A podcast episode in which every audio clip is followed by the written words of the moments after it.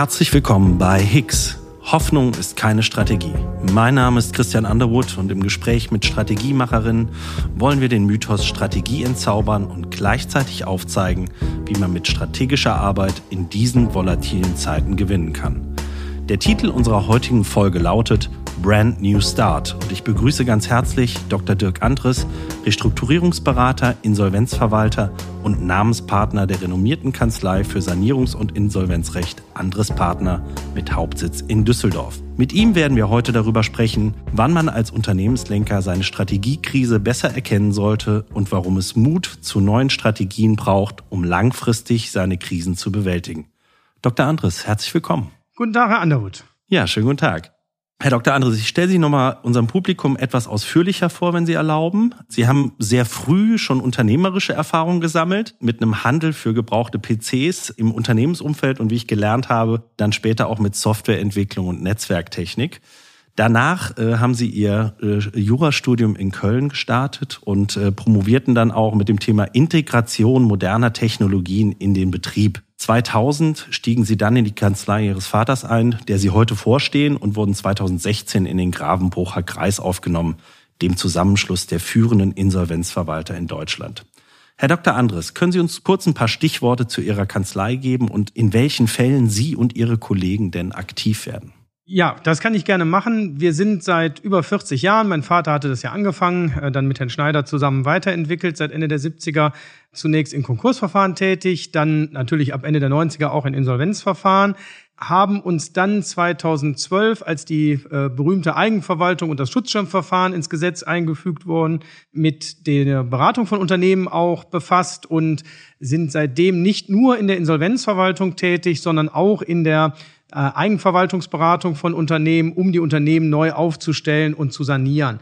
Das war auch schon der Anspruch meines Vaters in den 90ern und 2000ern von uns, Unternehmen auch in dem normalen Insolvenzverfahren, im Regelinsolvenzverfahren nicht abzuwickeln, sondern möglichst einen Sanierungsweg zu finden.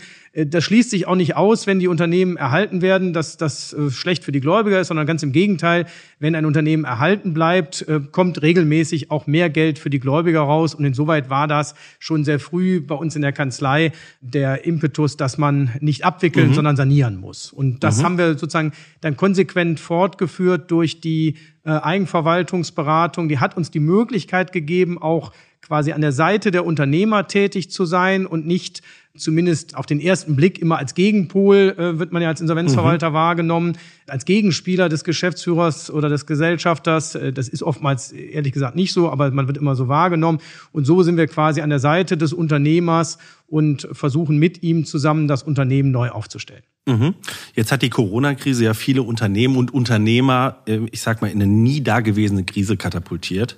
Ich glaube, das können wir sagen. Und ähm, ja, mit vielen staatlichen Hilfsprogrammen, umfangreichen Krediten Kurzarbeit, glaube ich, wichtiges Thema. Und der Aussetzung der Insolvenzantragspflicht hat der Staat ja wirklich einiges getan, um die Unternehmen auch am Leben zu halten. Die Aussetzung der Antragspflicht ist jetzt auch für die letzten Ausnahmefällen äh, Ende April ausgelaufen. Können wir jetzt bald wieder Business as usual machen oder ja, ist es eigentlich die Ruhe vor dem Sturm?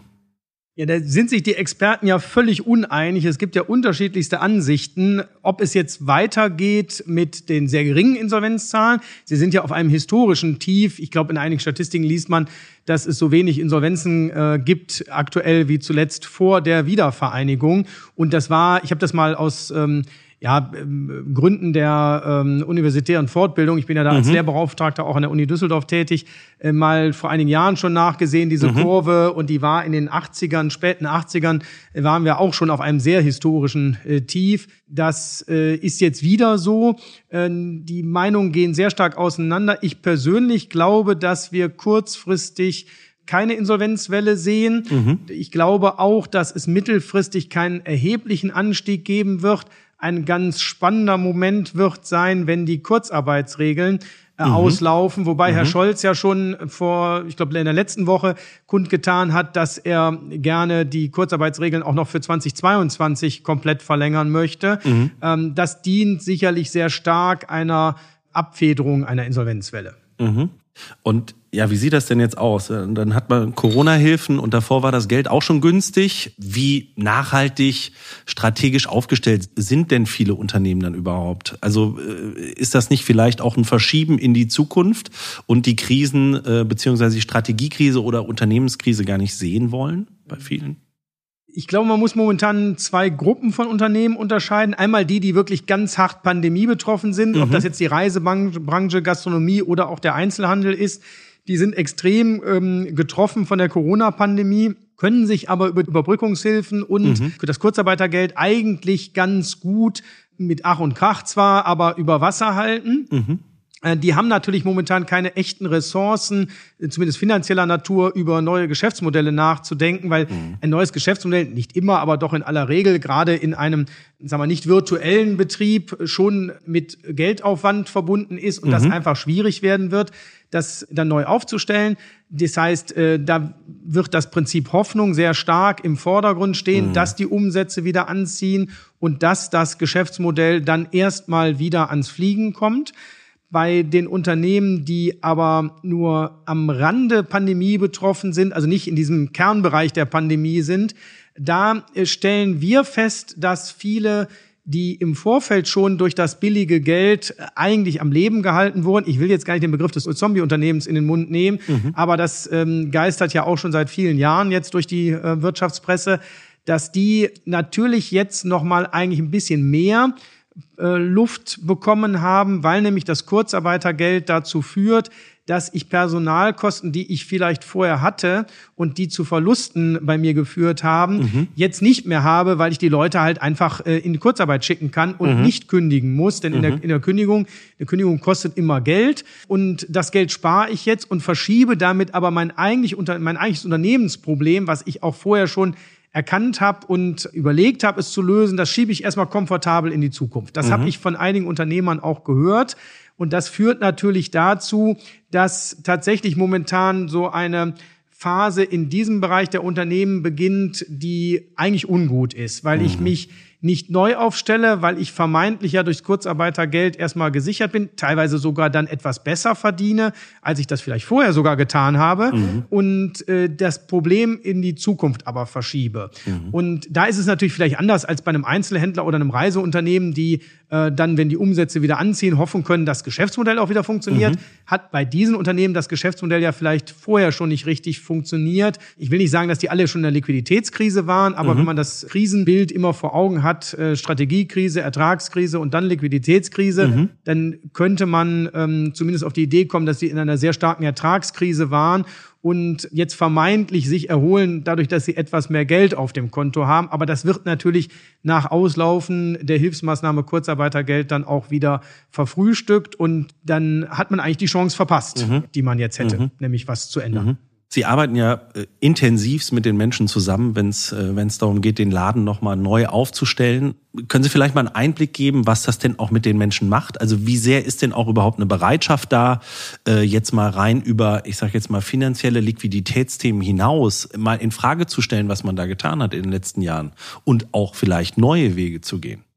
Also wir kommen natürlich immer, wenn es, ähm, wenn das Unternehmen in einer Liquiditätskrise ist, mhm. nicht immer. Es ist so, dass wir nicht immer die Unternehmen über ein Eigenverwaltungsschutzschirmverfahren sanieren, mhm. sondern wir gucken uns natürlich an, mit den Unternehmern zusammen und mit den meistens auch führenden Mitarbeitern zusammen, mhm. wo liegt denn das eigentliche Problem des Unternehmens? Mhm. Also die, mhm. das, das Erste, was wir machen, ist natürlich einen aktuellen Liquiditätsstatus zu erstellen, um zu ermitteln, wie viel Zeit haben wir denn überhaupt noch. Das ist immer das Wichtigste. Und wenn wir dann die Zeitschiene ermittelt haben, dann ist natürlich der nächste Schritt, die Krisenursachen herauszufinden. Mhm. Denn wenn ich die Krisenursachen nicht finde, dann kann ich die Krise auch nicht beheben und beenden und auch das Unternehmen nicht wieder für die Zukunft ausrichten da ist natürlich schon erforderlich, dass der Unternehmer oder die Unternehmer, äh, die Geschäftsführer ähm, auch sehr selbstkritisch mit sich umgehen. Mhm. Das ist nicht immer der Fall, aber durch diese Enge, die entsteht durch die Liquiditätskrise, ist es so, dass man quasi den doch immer noch gefühlten Horror, ich überspitze extra, ja. äh, eines möglichen Insolvenzverfahrens und sei es als Schutzschirm oder mhm. Eigenverwaltungsverfahren, mhm. es hat trotzdem für einen Unternehmer immer einen schlechten Beigeschmack, ähm, obwohl es ja in der, in der Regel gar nicht so ist. Also wenn wir dann in den Verfahren sind, sind die Unternehmer zwei Wochen später sagen die, das ist ja alles gar nicht so schlimm und die mhm. Kunden und Lieferanten, die machen ja alle mit. Das mhm. läuft ja alles viel besser, als wir erwartet mhm. haben. Ja? Ähm, aber das, äh, das ist trotzdem dieses Horrorszenario für den Unternehmer, was ihn dazu führt, in aller Regel mit einer gewissen Selbsteinsicht und Selbstkritik an mhm. den vergangenen Entscheidungen nochmal ja, zu arbeiten und zu überlegen, wie können wir denn Dinge besser machen. Äh, das Momentum muss man dann aber auch mitnehmen. Das ist, ähm, man muss natürlich mhm. Äh, dann diese, diese kritische äh, aktive Haltung nutzen, äh, um auch Veränderungen bei der Geschäftsführung und aber auch in der Organisation umzusetzen. Mhm, mh. Bei den Mitarbeitern, weil dann einfach auch mehr Bereitschaft dazu da ist, alte Zöpfe abzuschneiden. Ja, das ist immer diese, die Krise, wenn sie publik wird, auch im Unternehmen, sorgt dafür, dass eine, ja, ich, also nett formuliert auf oder positiv formuliert Aufbruchstimmung entsteht, mit der man Dinge verändern kann. Also mhm. Dinge, die, wir sind, sind ja alle Gewohnheitstiere, das äh, mhm. kennt nun jeder von sich selbst. Und ähm, nur wenn ich so einen äh, Einschlag habe, der mich wachrüttelt, dann kann ich mich eigentlich wirklich einfach zumindest verändern. Sonst ist es ja schon möglich, aber sicherlich sehr schwer.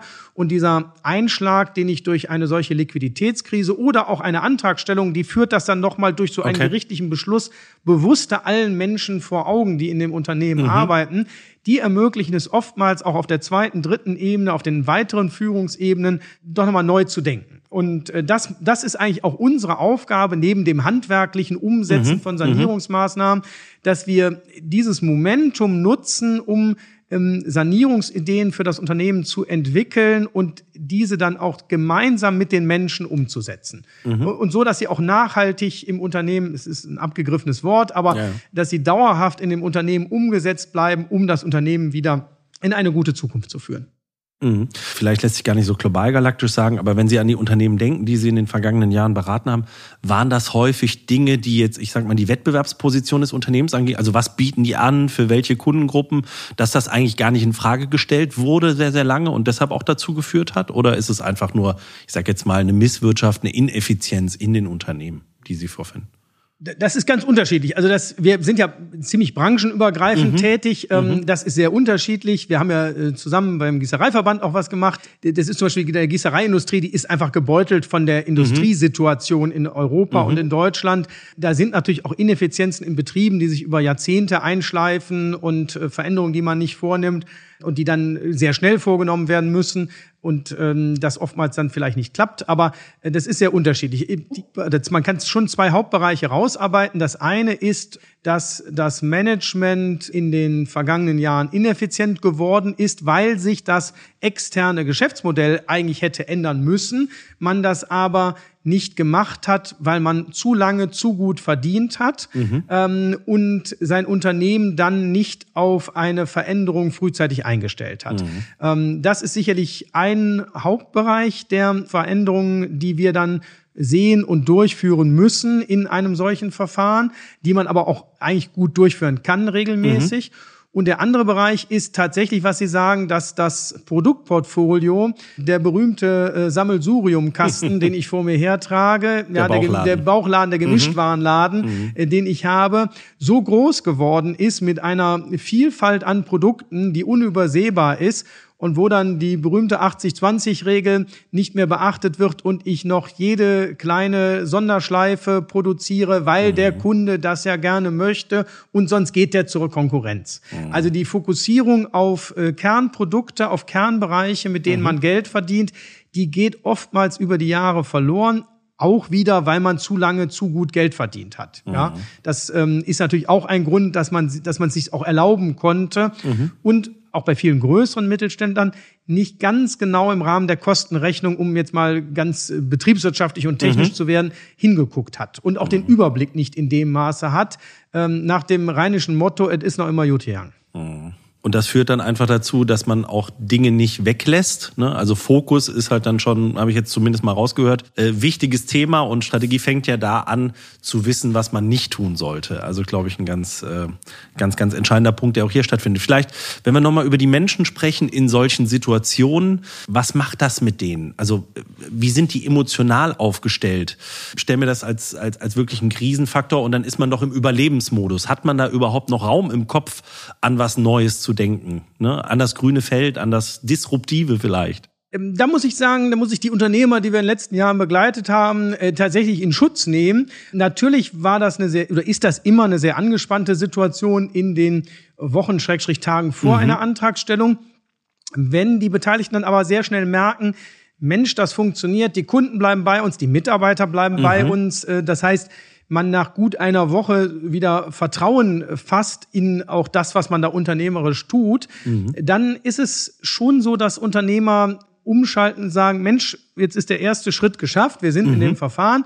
Ähm, jetzt äh, müssen wir uns überlegen, wie wir es tatsächlich besser machen. Also es gibt dann ein Momentum, mhm. was gerade zu Beginn der Verfahren da ist, was man nutzen muss, es ist dann für uns das Wichtige, dass dieses Momentum dann auch kurzfristig genutzt wird nach einer entsprechenden Antragstellung, weil es sonst irgendwann über die Zeit natürlich wieder wegdriftet und äh, versandet und mhm. äh, dann sich wieder alte Zöpfe einschleichen. Das heißt, das Wichtige ist, dass man zu Beginn dann die ich will es vielleicht sogar Euphorie nennen, äh, mhm. wenn man in dem Verfahren ist und alle dabei bleiben und man wirklich Zuspruch auch von Kunden ähm, bekommt, dass man das dann nutzt. Das ist eigentlich neben dem Handwerklichen, wie gesagt, unsere Hauptaufgabe, dass wir dieses Momentum und diese Geisteshaltung, die dann entsteht, wir machen jetzt, wir hoffen nicht nur, dass mhm. man die aufnimmt und ähm, mit, zu, äh, mit kanalisiert, um Ergebnisse zu erzielen. Mhm. Vielleicht zum, zum Abschluss, also Sie haben das Prinzip Hoffnung ja oft angesprochen, äh, ja auch der Titel unserer Podcast-Folge nicht ohne Grund unsere Zuhörer wünschen sich immer noch mal so einen Ratschlag. Und jetzt sind sie natürlich ähm, auch prädestiniert dafür, vielleicht einen Ratschlag zu geben, wie man Krisen grundsätzlich vielleicht vermeiden kann. Was würden Sie den Unternehmern oder Führungskräften auch mitgeben? Was, was sollten die beachten? Man muss eigentlich über das Tagesgeschäft hinaus ständig wachsam sein, nicht mhm. nur wach, sondern wachsam und offen für neue Ideen. Was wichtig ist, glaube ich, dass Unternehmen nicht im eigenen Saft ständig schmoren, mhm. sondern auch mal Funktionen, ähm, Teamleiter, ähm, Abteilungsleiter wirklich von außen neu besetzen mhm. und nicht nur Eigengewächse haben, mhm. sondern äh, neues Blut sozusagen ins Unternehmen ja. holen, was auch mal eine neue Idee hat, was vielleicht, ähm, in, wo vielleicht ein Mitarbeiter, eine Mitarbeiterin kommt, die nicht ganz aus dem sozusagen angestammten Zweig kommt, sondern vielleicht auch ein Quereinsteiger ist, dass man da offen ist für neue Ideen. Das ist, glaube ich, ganz wichtig, dass man erstens sich selber äh, über das Tagesgeschäft hinaus informiert, ähm, den, den Kopf einfach offen hat, die Augen mhm. offen hat und ähm, aber auch Input von Dritten äh, nicht nur zulässt, sondern sogar ähm, einfordert. Das ist, glaube ich, ganz wichtig. Und generell bei Krisenanzeichen, auch wenn es sehr menschlich ist, nicht den Kopf in den Sand, sondern das mhm. Problem äh, fest im Auge und äh, Lösungen suchen. Es gibt mhm. eigentlich, äh, auch wenn es nicht deutsch ist, Deutsche finden ja immer nur Probleme, aber es gibt eigentlich für alles eine Lösung und mhm. man muss sich nur drum bemühen und dann kommen doch oftmals Lösungen auch aus Blickwinkeln, die man vorher nicht im Auge hatte. Super. Herzlichen Dank, Herr Dr. Andres. Ich glaube, ganz schön. Wir nehmen mit Offenheit für Neues und das auch organisieren, dass immer sozusagen was Neues in, ins Unternehmen kommt und äh, gleichzeitig äh, den Kopf nicht in den Sand stecken, sondern äh, die Dinge einfach angehen und ansprechen. Ich glaube, das, dann ist vielen geholfen. Herr Dr. Andres, herzlichen Dank. Ich danke fürs Gespräch.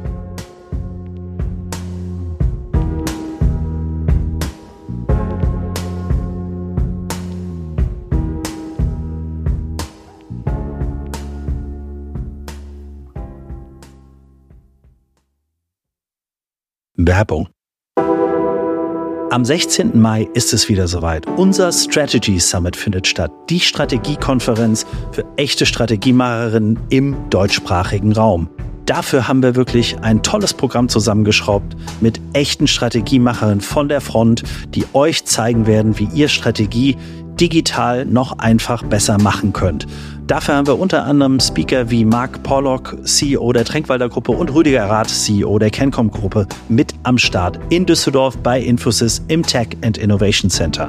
Was müsst ihr jetzt noch tun? Geht auf unsere Seite, findet ihr auch in den Shownotes www.strategy-summit.de und sichert euch jetzt euer Ticket mit dem Gutscheincode Community10. Community alles groß geschrieben und 10 als Ziffer. Wir freuen uns auf euch. Wir sehen uns in Düsseldorf. Ende der Werbung.